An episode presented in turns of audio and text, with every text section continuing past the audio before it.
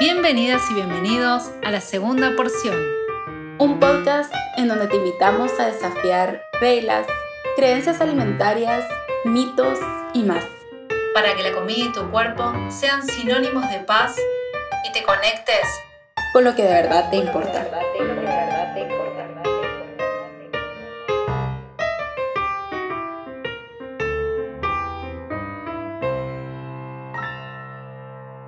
Bienvenidos y bienvenidas a la segunda porción, un nuevo episodio nos encuentra hoy.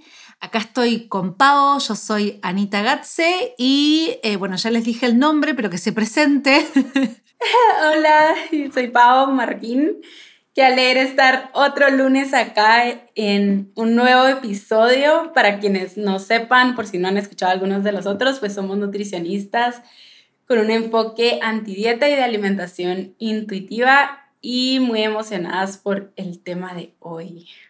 Sí, eh, sí, la verdad que sí, porque yo creo que es un tema que realmente tiene una popularidad eh, que se, trae como cierta, ¿no? O sea, esto de, bueno, está, está el título en el episodio, así que ya vamos a introducirlo, esto de la adicción alimentaria, o sea, esta cuestión de soy adicta a la... En realidad no se escucha esto de soy adicta a la comida, sino que la comida es adictiva, que determinados alimentos, especialmente los a predominio de grasas, azúcares, esa combinación de grasa, azúcar y sal, es una combinación adictiva.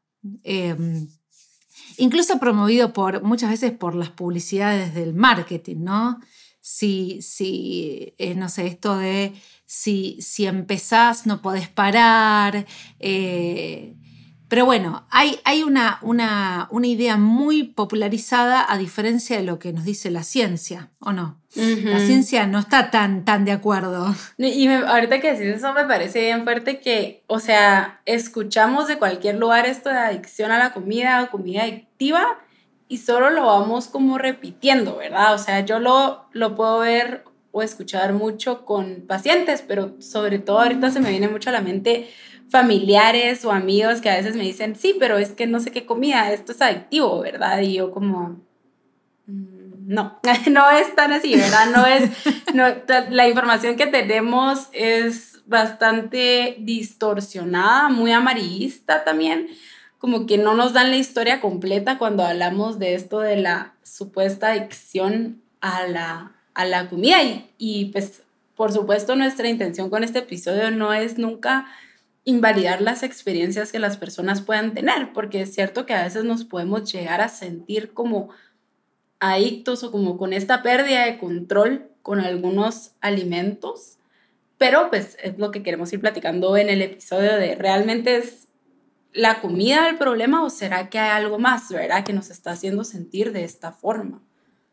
Sí, sí, porque de, hecho no hay, em, o sea, los estudios, eh, hay, múltiples estudios que precisamente no, no, no clarifican o no terminan eh, concluyendo de que la comida es adictiva por múltiples causas que vamos a ir viendo, eh, vamos a ir viendo en, este, en el episodio.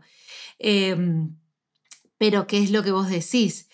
Cómo hay determinadas cuestiones que se toman como verdad, em, que se toman como verdad, pero simplemente por, por una cuestión cultural, ¿no? por una cultura que, em, digamos, que, que, promueve y también muchas veces eh, viene de la mano de, eh, criterios profesionales, ¿no? avalados por profesionales que eh, dicen, sí, bueno, la, comida es adictiva, o determinado, no la comida, sino determinados alimentos son adictivos. Cuando el sustento, mm, yo todavía no, no, lo encontré y, ahora vamos a eh, ver como la principal escala y las críticas que se le hacen a esta escala. ¿no? Sí, es, es cierto. Bueno, empezando porque que exista esta escala creo que da como la idea o el mensaje es como, bueno, existe la adicción a la comida, trata de ver qué tan adicta o no sos a la comida, ¿verdad?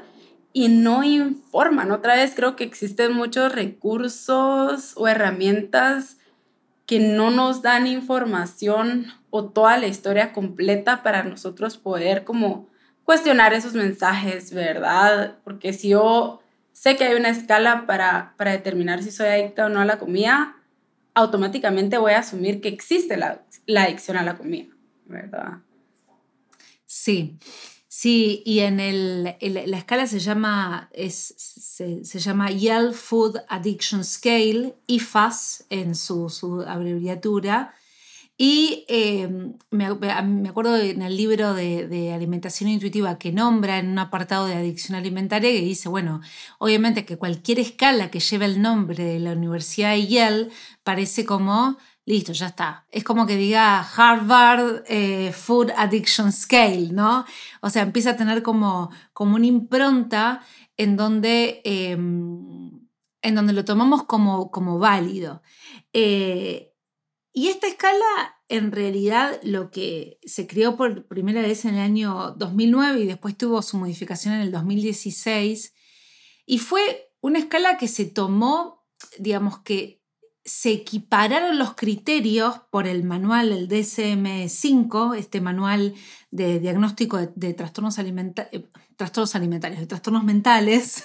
o sea, se equiparó o se equipararon los criterios para la adicción a las sustancias. Entonces, eh, es como que toma algunas preguntas, son 35 preguntas, sí, 35 preguntas, y es un cuestionario en general autoadministrado. O sea, ya a partir de ahí hay bastantes limitaciones desde lo que se espera es moralmente aceptable. Si yo contesto preguntas autoadministradas sobre mi alimentación y sobre si soy o no adicta a la comida, y bueno, primero tenemos la primera limitante de cuán verdad será, la, cuán verídicas serán esas respuestas, por esta cuestión de, bueno, qué está bien y qué está mal responder.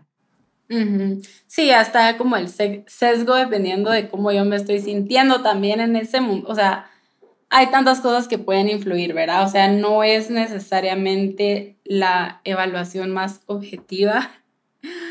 Eh, pero no solo eso, o sea, creo que una parte o sí, uno de los problemas es esta parte de que es una autoevaluación, que no necesariamente todas las autoevaluaciones van a tener tanto sesgo, diría yo, pero sobre todo, por lo menos para mí y tal vez para ti también, lo que más lo hace problemático es que no toma en cuenta muchas de las cosas que sabemos que impactan en esta relación con la comida, que lo hemos venido hablando durante varios episodios.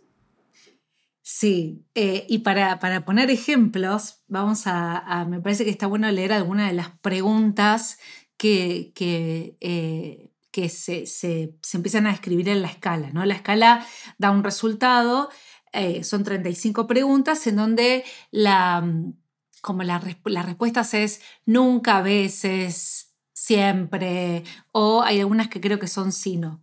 Pero por ejemplo, una pregunta es, eh, o una afirmación es, me encuentro continuando comiendo ciertos alimentos aun cuando no siento más hambre. Yo voy a nombrarlos y después vamos a como debatirlos, ¿no? Eh, dice, experimenté síntomas de abstinencia como ansiedad, agitación o irritabilidad u otros signos cuando eliminé o dejé de comer determinados alimentos. La otra, otro ejemplo es, por ejemplo, em, observo que cuando empiezo a comer determinados alimentos, termino comiendo mucho más de lo previamente planificado. La otra es, me encuentro teniendo más ganas o más impulsos de comer ciertos alimentos cuando decido eliminarlos de, mi alimentación. Eh, otra puede ser también esto de, hubo veces que evité situaciones sociales eh, donde iba a haber determinados alimentos o determinadas comidas por miedo a comer en exceso. Em, o esta, esta cuestión de observo que presento dificultades en mi habilidad para funcionar adecuadamente en mi rutina o en mis actividades sociales, familiares, escuela, trabajo, etcétera, debido a, al comer y a la comida y debido a los pensamientos del comer y la comida. ¿Qué te parece, Pau? ¿Qué opinas vos? Yo lo único que podía pensar en todas es restricción, restricción, restricción, restricción. O sea, todas, realmente es lo que observamos nosotras constantemente en consulta o fuera, ¿verdad? De esas sensaciones de no me puedo controlar, eh, no tengo suficiente, entre comillas, fuerza de voluntad, ¿verdad? Eh, tengo que tener esto alejado de mí porque, porque el problema soy yo, ¿verdad?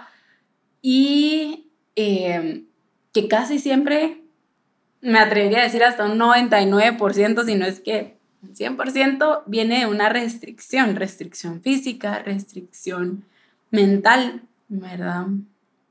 Sí, sí, entonces podríamos decir que eh, restricción, llamémoslo a dieta, a plan de alimentación saludable para bajar de peso, para modificar el cuerpo eh, y todos los nombres que pueda tener.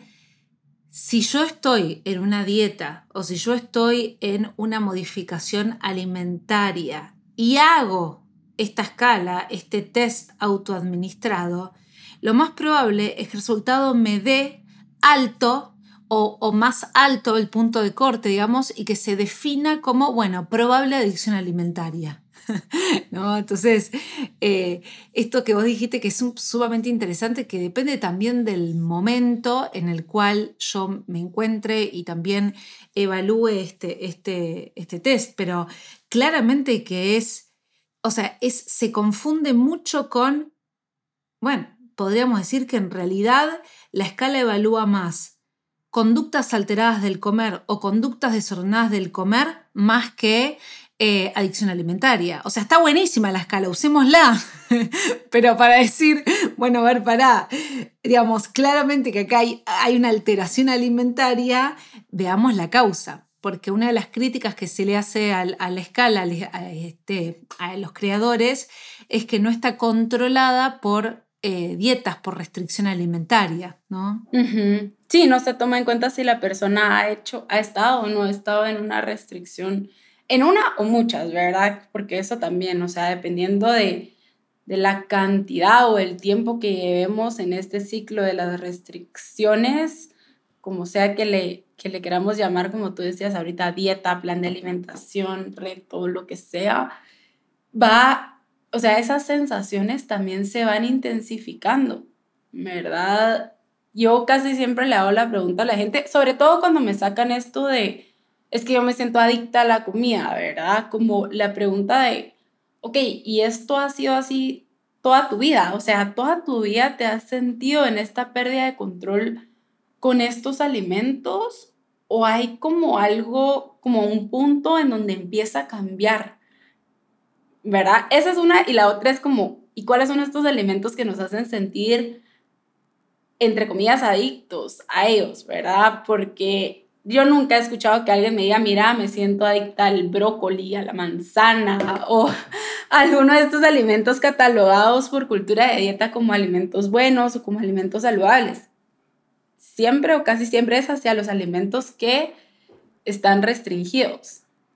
Sí, y vos sabés que me hiciste acordar ahora de, este estudio de, los eh, de la exposición de los, de los niños, de las niñas a M&M's de color. ¿Vos te, te acordás? que ah, hablaba. yo creo que sí. Que, que está buenísimo porque eh, el estudio consistía en que a un grupo se les decía que podían comer M&M, había M&M que son como chocolatitos, ¿no? De colores, había de dos colores, rojos y amarillos. A un grupo no se les decía nada, se les decía que coman lo que quieran, el color que quieran. Y a otros se les ponían los dos, pero se les decía que tenían que comer solo del eh, color rojo. Por ejemplo, no me acuerdo si era el rojo o el amarillo, pero pongámosle que era el rojo.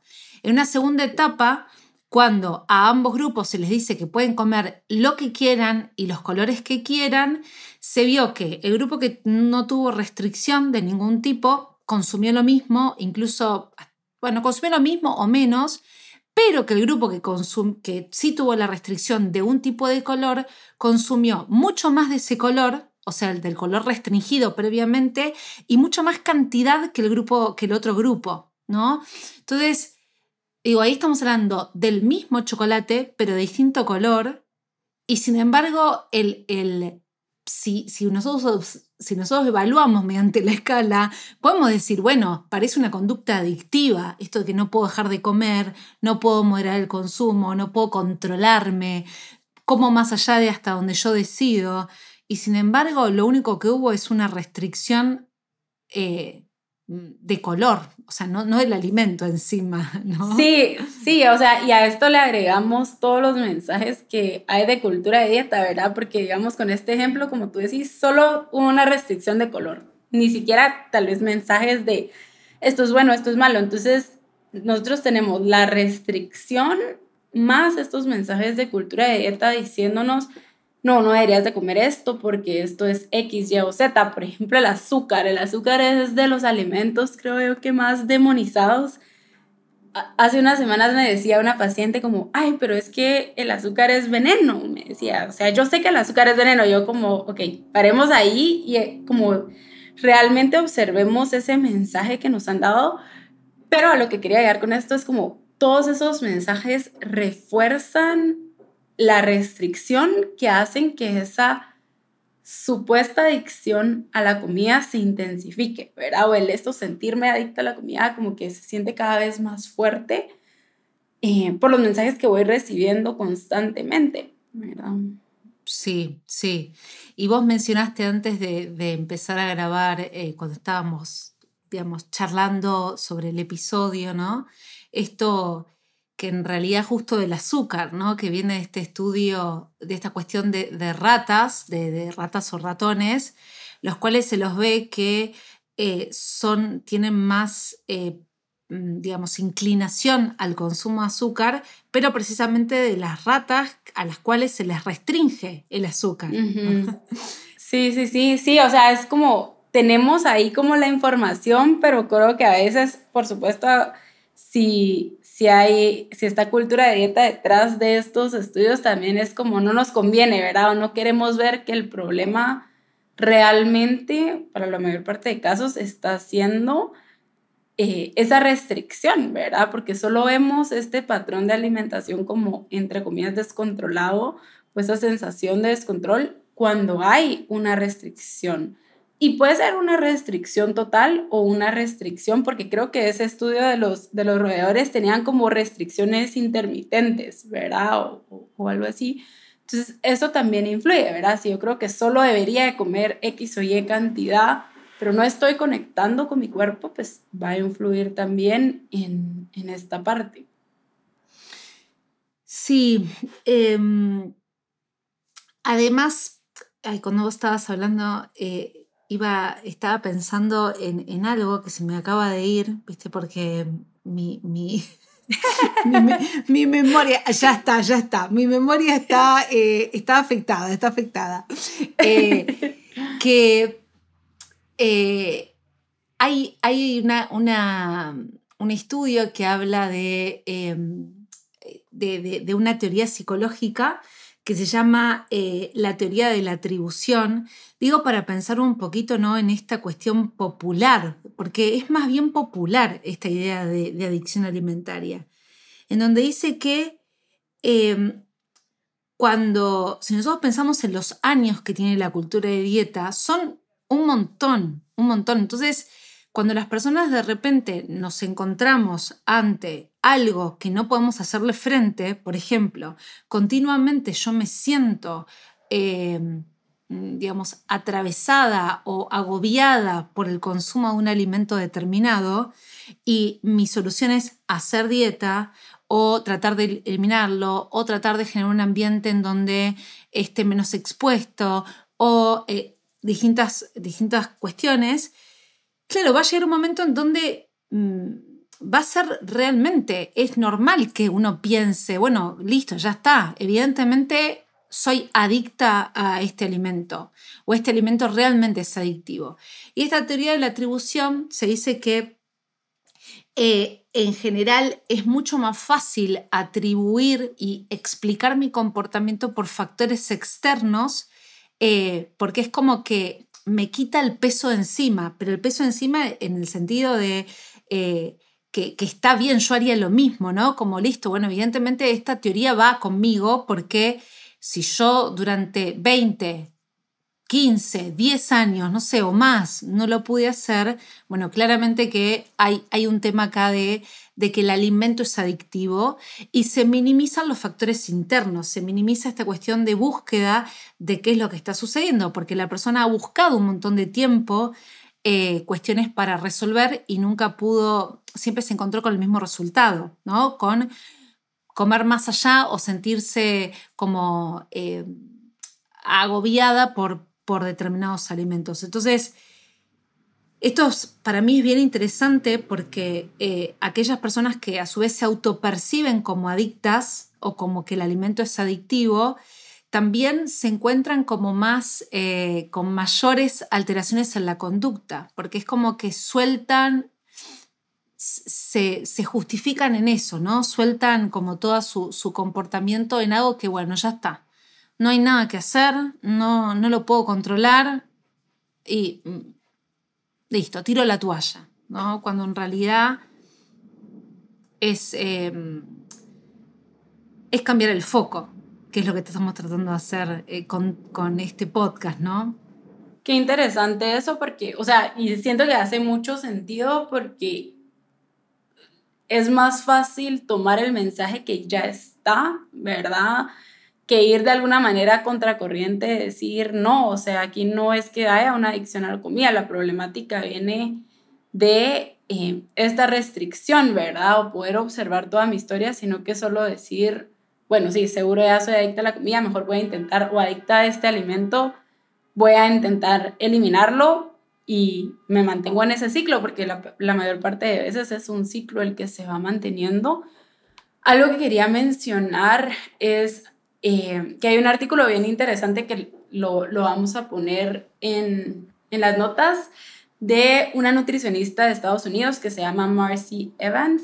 Eh, habla mucho de esto de la supuesta adicción a la comida, ¿verdad? Y algo que ella dice es también cuando hablamos de adicciones, o sea, cuando se habla de realmente adicciones, se define como el, hay una sustancia que es lo que hace que sea adictivo, ¿verdad?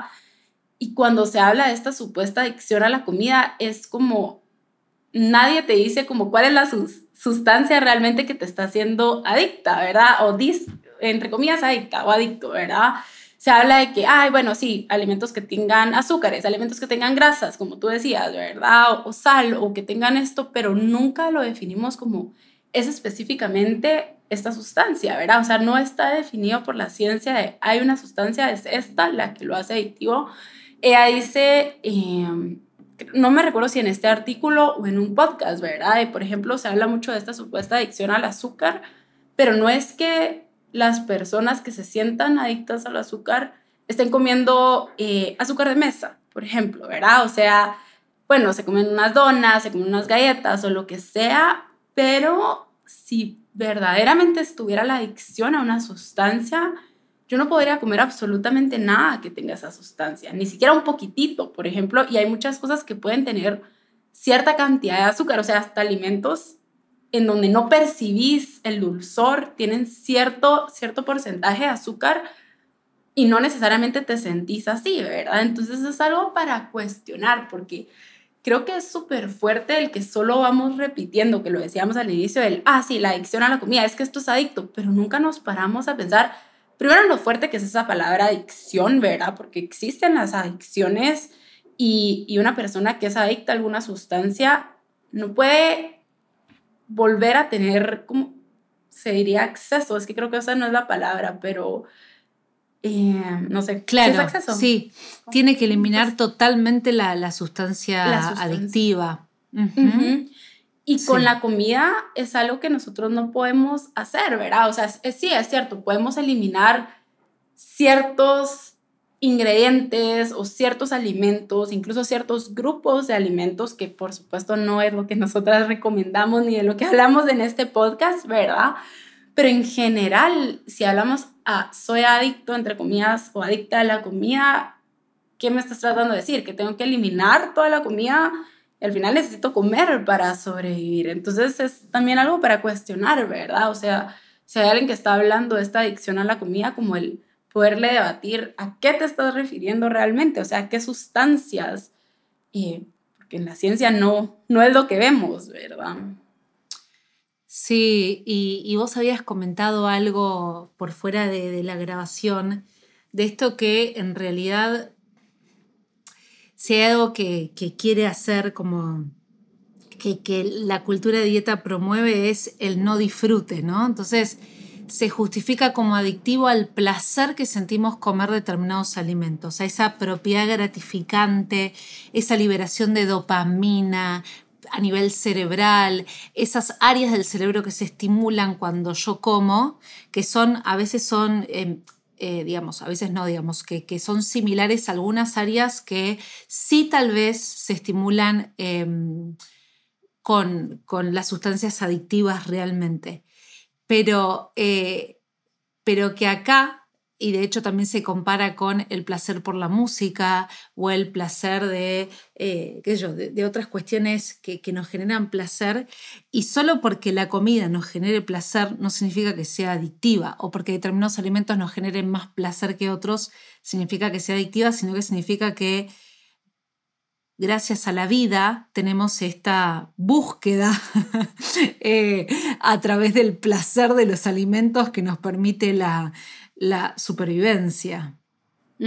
Sí, sí, eso también es otra de las cosas que se habla mucho, ¿verdad? Es que sí, se encienden ciertas partes del cerebro cuando estamos comiendo ciertos tipos de alimentos. No sé si esos, van, esos estudios van específicos al azúcar o ciertos u otros alimentos, pero lo que tú decías, ¿verdad? Bueno, es cierto que se encienden cuando eh, hay consumo de ciertas sustancias que son adictivas y también se encienden cuando escucho música que puede ser placentera para mí, cuando estoy acariciando a mi mascota.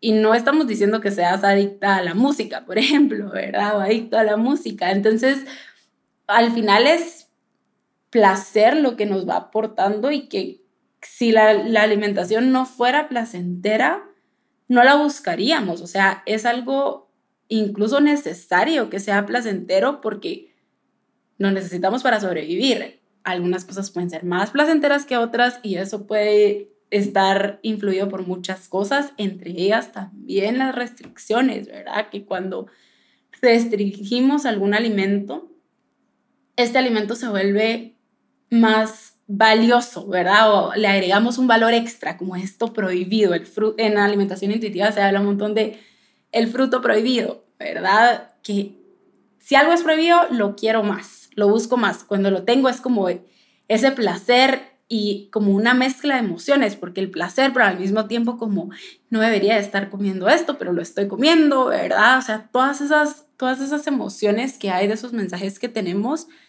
Em, pero otra vez, que, o sea, estamos perdiendo de vista ese factor de restricción que juega un papel muy importante en, eh, no, no solo el placer, porque en general, como hablábamos hace un ratito, todos los alimentos o la mayor parte de alimentos son placenteros, pero en esta parte de sentirnos con ese deseo tan intenso por ciertos alimentos.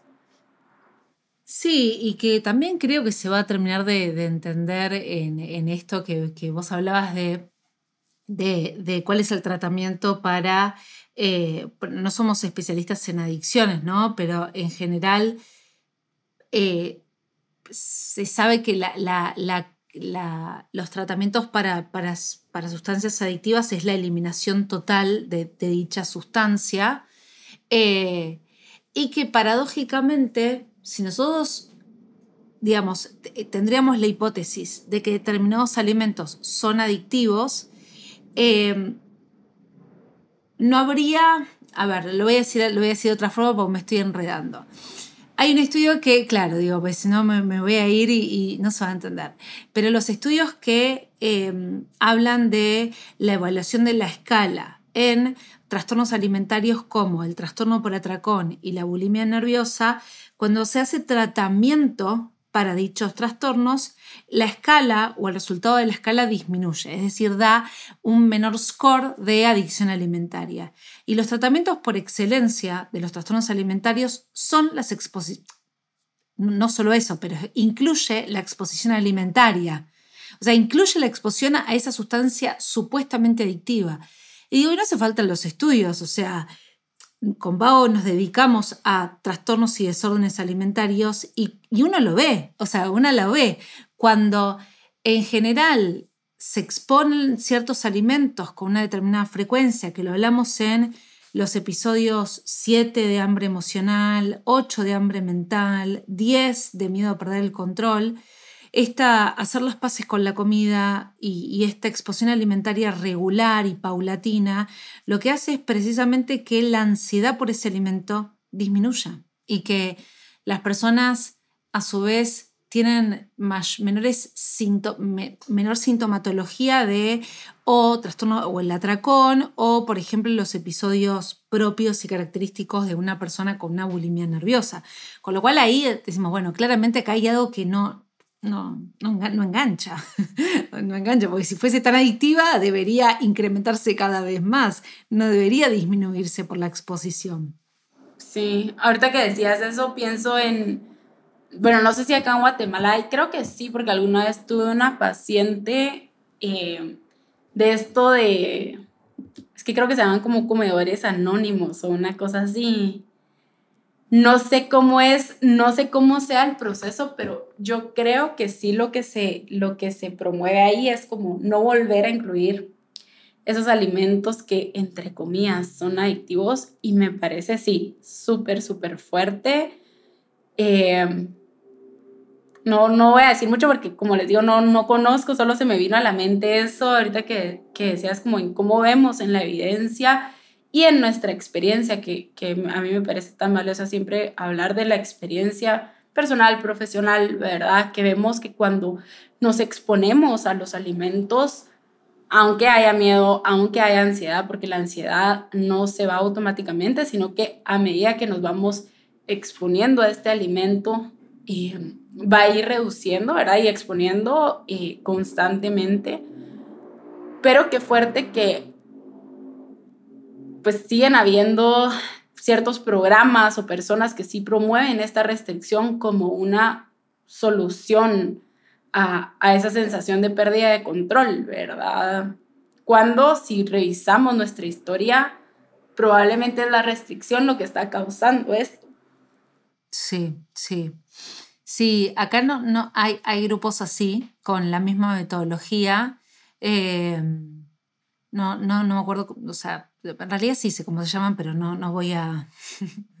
no, no, voy a nombrar. Creo que ya las personas que escuchan se pueden llegar a saber. Eh, pero, eh, pero utiliza la misma metodología y una vez hablábamos con mi hermana ¿no? de, esto. Y yo le decía, bueno, qué sé yo, ponerle que sea una elección, ¿no? Que, las personas, determinadas personas elijan eh, ese modo de vida. Todo lo que pierden, ¿no? Que es lo que, lo que hablamos, hablamos en el episodio 4 de dietas. O sea, todos los efectos, más allá de, además, no, más allá no, además de este efecto de producto de la restricción, de que aumenta el pensamiento, de que aumenta como la, em, el, mayor deseo por ese alimento, a su vez es todos los efectos físicos, los efectos vinculares, los efectos emocionales, los efectos, o sea, todo lo que, lo que implica el hecho de suponer el tratamiento para una adicción alimentaria como tal, porque no es simplemente, bueno, listo, pienso un poquito más en el alimento y ya está y sigo con mi vida cotidiana eh, normalmente, sino que implica mucha, mucha renuncia de un montón de áreas de la persona que afecta a la calidad de vida en definitiva. Sí, o sea, hasta esta sensación de yo tengo, o sea, tengo un problema, ¿verdad? O como yo soy el problema, sí es súper fuerte, súper, súper fuerte. Sí. Sí, creo que una de las, de las cuestiones que acá podemos ir preguntando o, llamamos como a la, a las reflexiones de esto, ¿no? Es que cada persona se ponga a, a reflexionar o a pensar si se considera como adicta o adicto a la comida o si considera que determinados alimentos son adictivos. La creencia más popular, yo no sé si ahí está, pero acá la creencia más popular es que todos los alimentos industrializados son los alimentos adictivos, que pueden tener resaltadores del sabor, eh, digamos, que pueden hacer cuestiones que la industria, yo no digo que la industria sea inocente para nada, ¿no? Digamos, puede ser. Pero ¿cuánto le ponemos nosotros eh, en, esto de, eh, de, etiquetas y de valoraciones que hacen que ese círculo sea un poco vicioso entre el papel de la industria, nuestra mirada, nuestros mensajes, em, porque son acá los, como decías vos, son los más conocidos y son a su vez los más eliminados o los más eh, eliminados hasta, hasta diría, y, esto, ustedes saben que nosotros tenemos una postura súper neutral hacia los alimentos, no estamos defendiendo ni denigrando, simplemente eh, neutralizamos todos los alimentos, pero digo, hasta son, son eh, eliminados en el estilo de vida saludable actual, estos alimentos. Son los que ahora tienen el más foco. No, y ahorita que decías eso, lo que pienso es como, bueno, sí es cierto que hay algunos alimentos que pueden ser como más palatables, no sé si así se dice, ¿verdad? Como que, bueno, o sea, el sabor es como tan intenso y, lo disfruto, pero yo también siento que muchas veces va desde un poco desde la desconexión, porque si me pongo a pensar en alimentos dulces, por ejemplo, alimentos que tienen azúcares, ¿verdad? Siempre está esto de, no, eh, tienes que tener cuidado con esos alimentos, bla, bla, bla, pero nunca el enfoque o casi nunca es como, ¿cuál es el dulzor que tú disfrutas? ¿Verdad? ¿Hasta cuándo se siente cómodo para ti? Sí, pueden promover, o sea, estos alimentos pueden como no sé si la palabra sería promover o pueden hacer que nosotros de alguna manera los busquemos más por esos sabores o lo que sea, pero ¿qué tanto estamos conectando, desconectando con cómo se siente para nosotros en el momento, ¿verdad? Que los estamos consumiendo. Creo que eso sería algo como interesante de, de poder observar más esta otra parte de juicios que puedan haber del alimento que nos mantiene como, como tú bien decías, en este ciclo, ¿verdad? O que lo hace que sea todavía más fuerte entonces creo que lo podemos ir separando por varias partes para analizar. O sea, si nos sentimos adictas, adictos, con esa pérdida de control alrededor de los alimentos, tal vez un buen punto de partida sería como observar, bueno, ¿cuáles son esos alimentos que me están haciendo sentir de esta forma? ¿Verdad? Eh, observar nuestra experiencia, ¿verdad? Porque yo sé que muchas veces caemos en, sí, pero es que no sé quién me dijo que esto seguramente es así, pero ¿es así para ti? ¿Cómo se siente para ti? cómo te estás sintiendo, con qué tipo de alimentos, ¿verdad? Otra de las cosas que diría yo que es importante es en qué momento me empecé a sentir así con estos alimentos. O sea, toda mi vida me he sentido así, puedo preguntarles a mis papás, eh, si tengo el privilegio de todavía tener a mis papás, ¿verdad? O, cuidadores, cuidadoras, cómo me relacionaba yo con estos alimentos, ¿verdad? ¿Qué reglas habían en casa sobre estos alimentos? qué reglas tengo yo ahorita de estos alimentos. Eso sería un buen punto de partida. No sé si tú dirías que, que agregamos algo más a eso. Sí, sí. Esto de, de, de me, me, encantó, me encantó esto de, de observar si realmente yo considero o etiqueto esos alimentos que no, no tengo, eh, digamos, que, que tienen etiquetas especiales. Em, y cuáles son mis intentos también hablando de, esta, de este principio tan importante, bueno, todos los principios son importantes, pero este de hacer los pases con la comida, ¿cuán, ¿cuántos intentos de restringirlos o de evitarlos tengo precisamente por estas reglas que, yo presento? Eh, y, pero creo que fundamentalmente es eh, evaluar creencias. Creo que es evaluar creencias y evaluar por qué me relaciono así con ese alimento. Eh, y qué pasa con los alimentos que tal vez son... Bueno, lo que pasa es que es difícil, porque cuando uno está en mentalidad blanco-negro, creo que ningún alimento es neutral. O un alimento es bueno o un alimento es malo.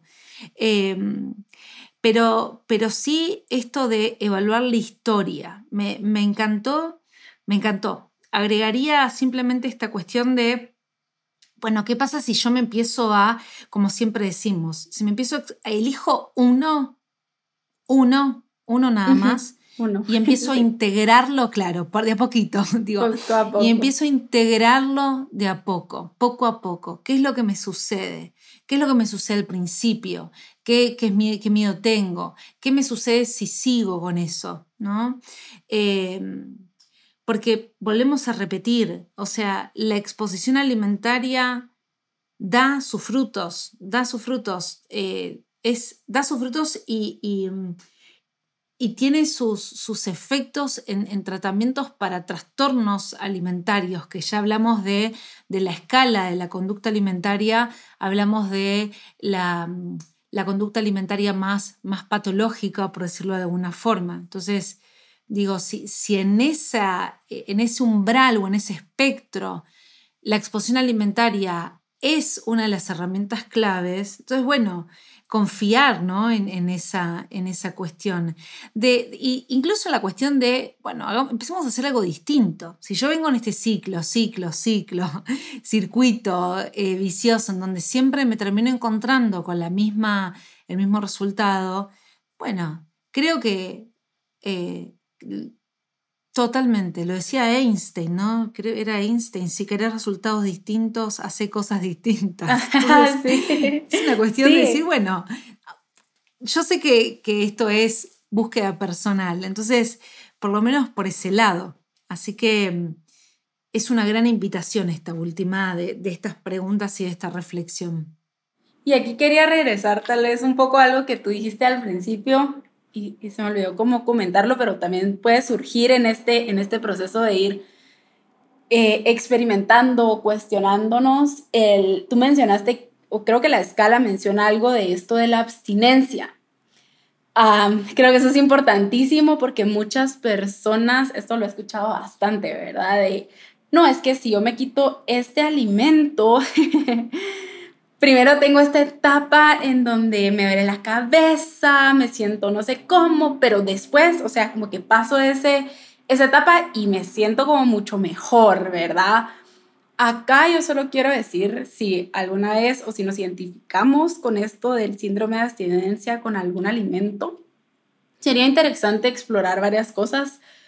Ah, por supuesto, la restricción en general de energía. Yo esto me recuerdo mucho que lo veía en pacientes, eh, cuando yo trabajaba desde, desde cultura de dieta, yo trabajaba en un gimnasio y hacíamos estos famosos detox, ¿verdad? Yo desde ahí yo le decía a la gente como, mira, realmente, o sea, yo sí estaba metida en cultura de dieta, pero sí tenía como por lo menos sea de, o, o ese mensaje claro de no necesitas desintoxicar a tu cuerpo, pero era parte de lo que había que vender en el lugar en donde yo trabajaba, ¿verdad? Y la gente decía así como, sí, es que cuando los tomo es que hasta me duele la cabeza, entonces seguro me estoy desintoxicando.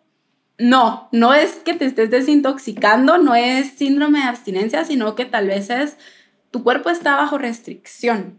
Y la restricción, lo hemos hablado en otros episodios, tiene un impacto muy fuerte a nivel fisiológico y a nivel eh, mental, ¿verdad? Incluso emocional eh, entonces, eso es algo para tomar en cuenta como que si aparece el, ay, yo me siento mejor cuando no incluyo este alimento, como explorar el por qué, porque puede ser que sí, tal vez ciertos alimentos, no sé, no, no necesariamente se sientan tan bien para ti, pero explorar de dónde viene, o sea, es de algo externo, porque muchas veces también nos llegamos a, crear, a creer esta historia de, es que cuando yo no como esto me siento de no sé qué forma y tal vez es solo el pensamiento tan fuerte. Eh, que está siendo celebrado muchas veces eh, por lo externo, ¿verdad? Casi siempre cultura de dieta. Entonces, como ser muy honestas u honestos con nosotros mismos de esas sensaciones que están habiendo, de dónde podrían venir, ¿verdad?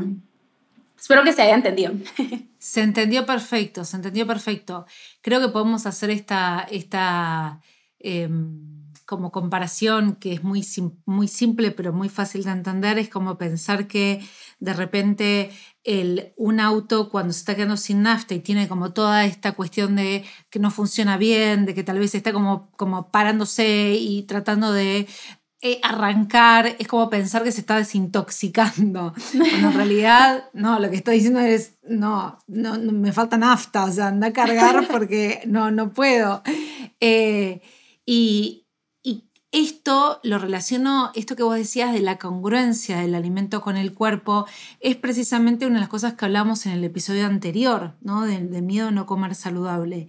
Cuando en realidad lo que acá se propone es, puede ser que, como decía Pau, puede ser que haya alimentos que no nos caigan bien, eh, pero que van más allá de las etiquetas de cultura de dieta o que pueden ser algunos alimentos que cultura de dieta identifique como alimentos malos pero em, que, la respuesta va a ser una respuesta más, eh, una respuesta más, más compasiva de observación y de, y de neutralidad y decir, bueno, a ver, ¿qué pasa si yo, no sé, lo, mañana lo como, ponele, no sé.